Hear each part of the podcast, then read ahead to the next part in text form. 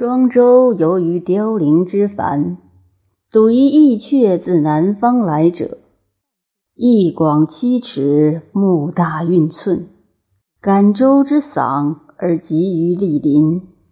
庄周曰：“此何鸟哉？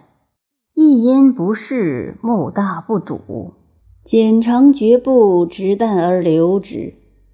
睹一蝉，方得美印而望其身。”螳螂执翼而搏之，见得而忘形；翼雀从而立之，见利而忘其真。庄周触然曰：“噫！物故相累，二类相照也。”倦旦而反走，渔人逐而遂之。庄周反入，三日不停。令居从而问之。夫子何为请间甚不停乎？庄周曰：“不守行而忘身，观于浊水而迷于清渊。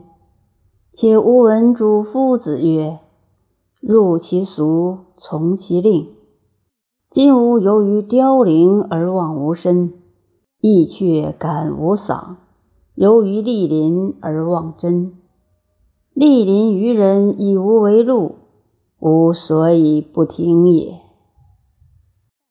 杨子之宋宿于逆旅，逆旅人有妾二人，其一人美，其一人恶。恶者贵而美者贱。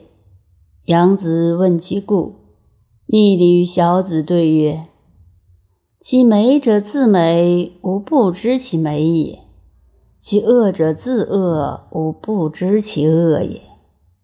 杨子曰：“弟子记之。行贤而去自贤之行，安往而不爱哉？”